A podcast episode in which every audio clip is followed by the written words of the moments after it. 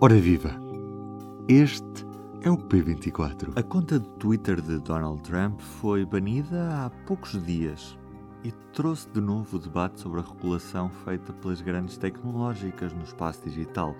A história que conto hoje passou-se do lado cá do Atlântico. Uma estação de rádio de Londres, com emissão nacional no Reino Unido, chamada Talk Radio, viu o canal de YouTube desaparecer há poucos dias. O próprio YouTube não justificou o porquê, mas a rádio tem uma postura bastante crítica em relação às medidas impostas pelo governo de Boris Johnson. Estas medidas para tentar controlar a pandemia. The way this government is pretending uh, to try and fix this with lockdowns, which continually don't work. But he also pointed out uh, that over the course of the history of the NHS, every single winter there seems to be a crisis. Every single winter we are told that they can't take it anymore. A pergunta é: Pode uma plataforma mandar abaixo conteúdo produzido por um órgão de comunicação social? Não vai isto contra a liberdade de expressão? É talvez uma caixa de Pandora que se abriu? Ou talvez não? Olá, Alô, Ruth, viva! tudo bem? Saudades de ouvir a tua voz. Comigo neste P24, a diretora da revista multimédia Interruptor. Ruth, fala-me da Talk Radio. A Talk Radio é uma rádio, ah, como diz o nome, sobretudo de conversa, portanto tem muitos painéis, debates, é uma rádio dedicada à palavra. Faz parte da Wireless Group, que é um grupo de média britânico. É uma rádio que tem cobertura nacional via DAB+. Portanto, não está no FM, mas está na rádio digital britânica e tem cobertura nacional. É uma rádio que já tinha existido antigamente sob uma outra identidade editorial, mas que renasce em 2016, bem como outras rádios como a Talk Sport, que é dedicada ao desporto. Mas assim, grosso modo, é uma, uma rádio que tem uma cobertura nacional e que se dedica sobretudo a, a- a programas informativos ou de debates focados na atualidade normalmente britânica, mas também internacional e por aí adiante. Não é uma rádio com uma conotação política acentuada, ou é? a impressão que eu tenho é que se foi acentuando ah, ao longo dos últimos anos.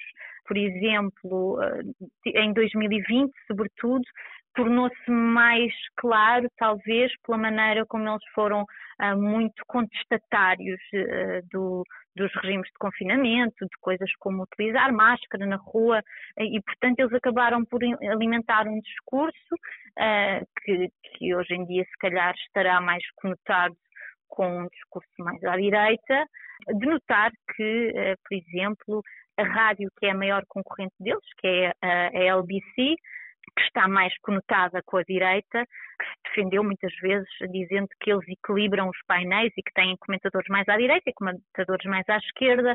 Eu acho que a Talk Radio esticou um bocadinho mais para a direita, ahm, mas eh, eh, obviamente eles tentam sempre eh, provar que existe ali alguma ah, pluralidade. E uma, uma das, um, um dos toques que eu acho que, que é de ah, que- é bastante interessante tem precisamente a ver com e eu acho que já lá vamos, mas eu vou já fazer a ressalva que é quando, quando o, canal de YouTube foi abaixo, uma das pessoas que se posicionou mais ou menos contra contra esse banir do canal ah, foi o Michael Gove, que, que é uma figura do governo britânico, ah, e que disse precisamente que defendia o, o, o direito da Talk Radio ah, expressar continuamente ah, visões contrárias às do governo. Portanto, hum, apesar de ser uma rádio que está estará mais inclinada à direita, eles têm sido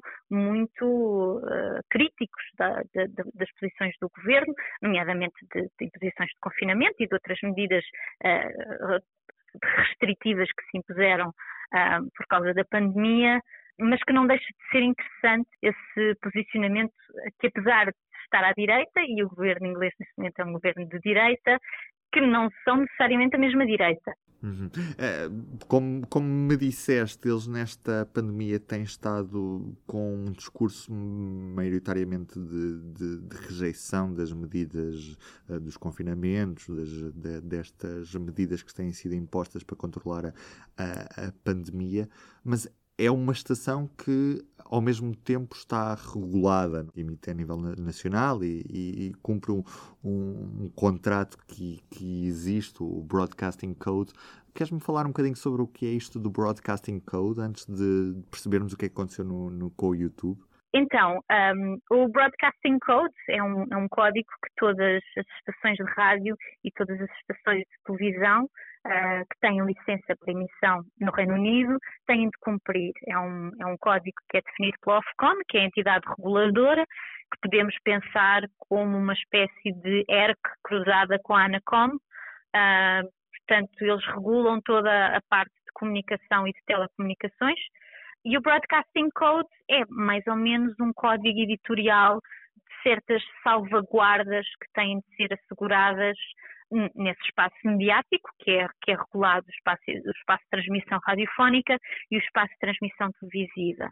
Um, neste sentido, para, para, termos assim uma ideia assim, mais ampla do que é o Broadcasting Code, define coisas como conteúdos próprios para determinadas faixas etárias, também regula uh, coberturas eleitorais, uh, coisas como a, a invenção informativa. Uhum.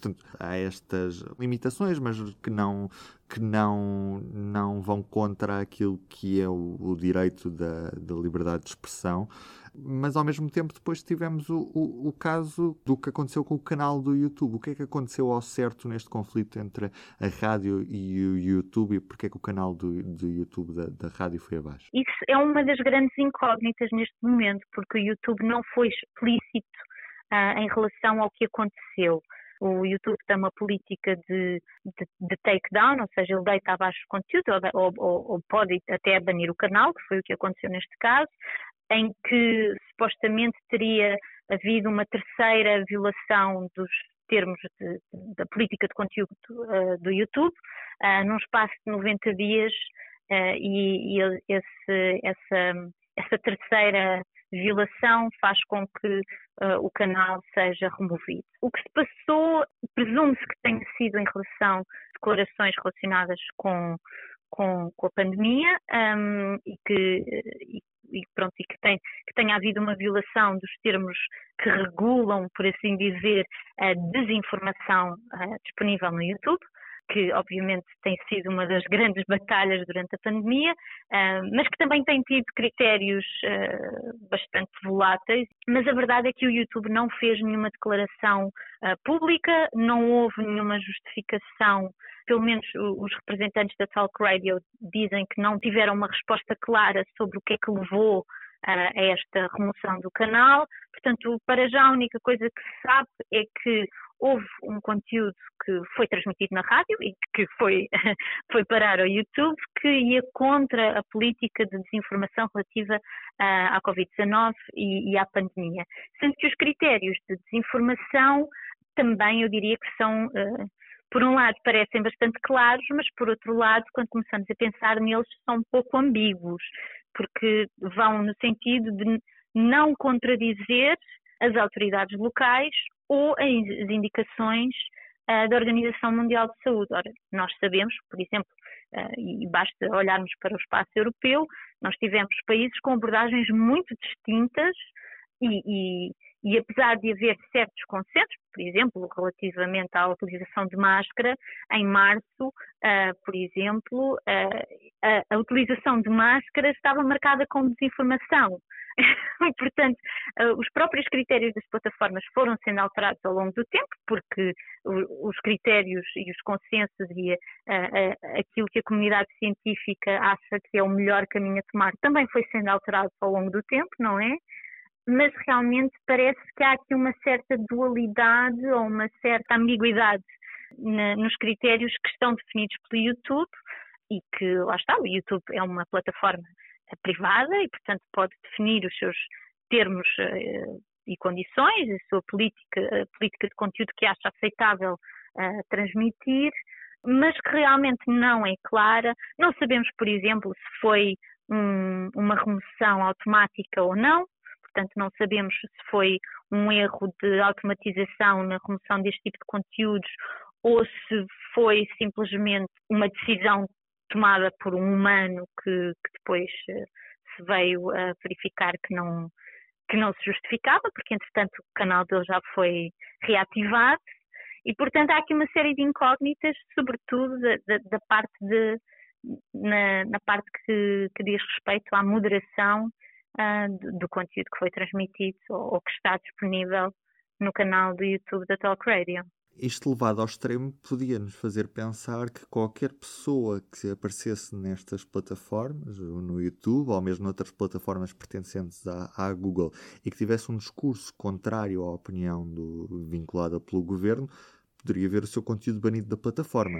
Sim, levado ao extremo, sem dúvida. Essa tem sido uma das grandes críticas uh, apontadas a, esta política, porque um, ou estes critérios que, que foram desenhados uh, pelo YouTube, uh, que realmente até a mera discussão uh, em que, imaginemos, haja alguém que tenha uma posição ou uma visão contrária, e estamos aqui a falar, eu, eu agora não, nós não sabemos ao certo qual dos vídeos é que foi ou, ou, ou quais foram as declarações que fizeram com que esta remoção de conteúdo acontecesse, mas isto levado ao extremo pode acontecer termos um painel com, com vários médicos ou com vários especialistas em saúde pública em que uh, têm opiniões distintas, um, ambas validadas ou devidamente fundamentadas, mas uh, o facto de um deles uh, ter uma opinião contrária poderá eventualmente levar à remoção de conteúdo, que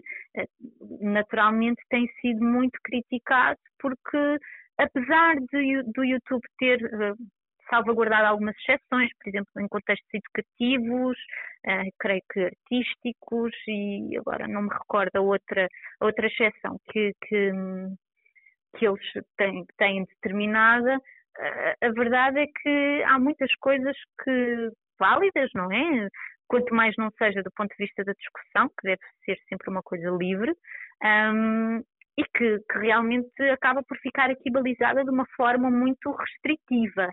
Ruth, acho que ficamos aqui com muitas incógnitas também, mas é, era, muito, era muito importante também se perceber até que ponto é que as plataformas podem condicionar a presença de discursos contrários àqueles que são para o bem e para o mal, não é? Aqueles que são os vinculados pelo governo. É óbvio que a moderação de, de conteúdo é, é, no espaço digital é importante. É fácil aplaudirmos, por exemplo, quando o Infowars é deitado abaixo, porque é uma plataforma efetivamente de, de notícias falsas, de, de, de veiculação de desinformação, mas realmente a Talk Radio tem, tem inclinações eh, políticas ou, ou editoriais que podem ser questionadas e que devem ser questionadas, como, como a política editorial de qualquer meio de comunicação que esteja devidamente acreditado para, para o ser e para, para cumprir essa função, mas realmente eu acho que o, o grande problema, e, e tu verbalizaste muito bem, é precisamente de que forma é que as plataformas de streaming se sobrepõem a reguladores um, nacionais, não é?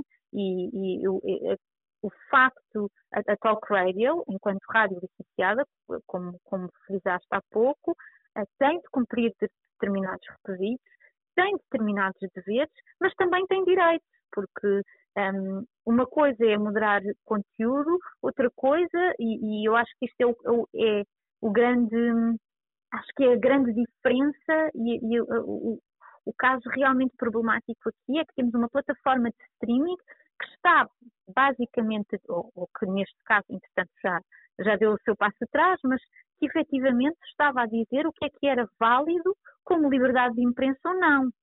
E isso é que é verdadeiramente problemático, porque, quer dizer, o público tem de responder à ERC, não é? Um, um, um, jornal, uma televisão, uma rádio, todas, este, todas estas entidades têm de responder a um regulador e é importante que o façam, e, mas também é importante que façam o seu trabalho em liberdade. E o facto de termos uma plataforma a sobrepor-se a um regulador local, que ainda por cima, atenção, a, a Ofcom é um regulador que apesar de também ter os seus problemas e, e, e, também ter sido acusado ao longo dos anos de haver alguma politização um, na, na, sua gestão diária, é um regulador bastante ativo até. Agora, nós queremos que a nossa comunicação e que o nosso jornalismo e que o nosso espaço mediático seja uh, controlado por um regulador local ou por uma plataforma de streaming. E, e isto não, nem sequer tem a ver com, com, a legitimidade do YouTube poder regular ou não o conteúdo que está na sua plataforma, que é óbvio que, que quer dizer, não é? é? É a sua própria plataforma, mas ao mesmo tempo o YouTube é uma plataforma que não tem rival. E a ideia de poder sair do YouTube e ir para outro sítio é uma ideia muito ingênua, porque não há nenhuma plataforma que tenha aquele alcance. Até que ponto é que queremos que uma plataforma regule a, a liberdade de imprensa, que é fundamental num Estado de Direito, num Estado democrático, não é? Ruth, muito obrigada. Tchau, tchau. E assim nos despedimos por hoje. Eu sou o Ruben Martins. A campanha eleitoral para as eleições presidenciais já arrancou. A partir de amanhã, no P24, todos os candidatos presidenciais respondem a perguntas. É para acompanhar ao longo dos próximos dias. Também pode seguir os poderes públicos especiais com a análise à campanha eleitoral que já está a decorrer para as eleições do próximo dia 24 de janeiro. Tenham um bom dia. O público fica no ouvido.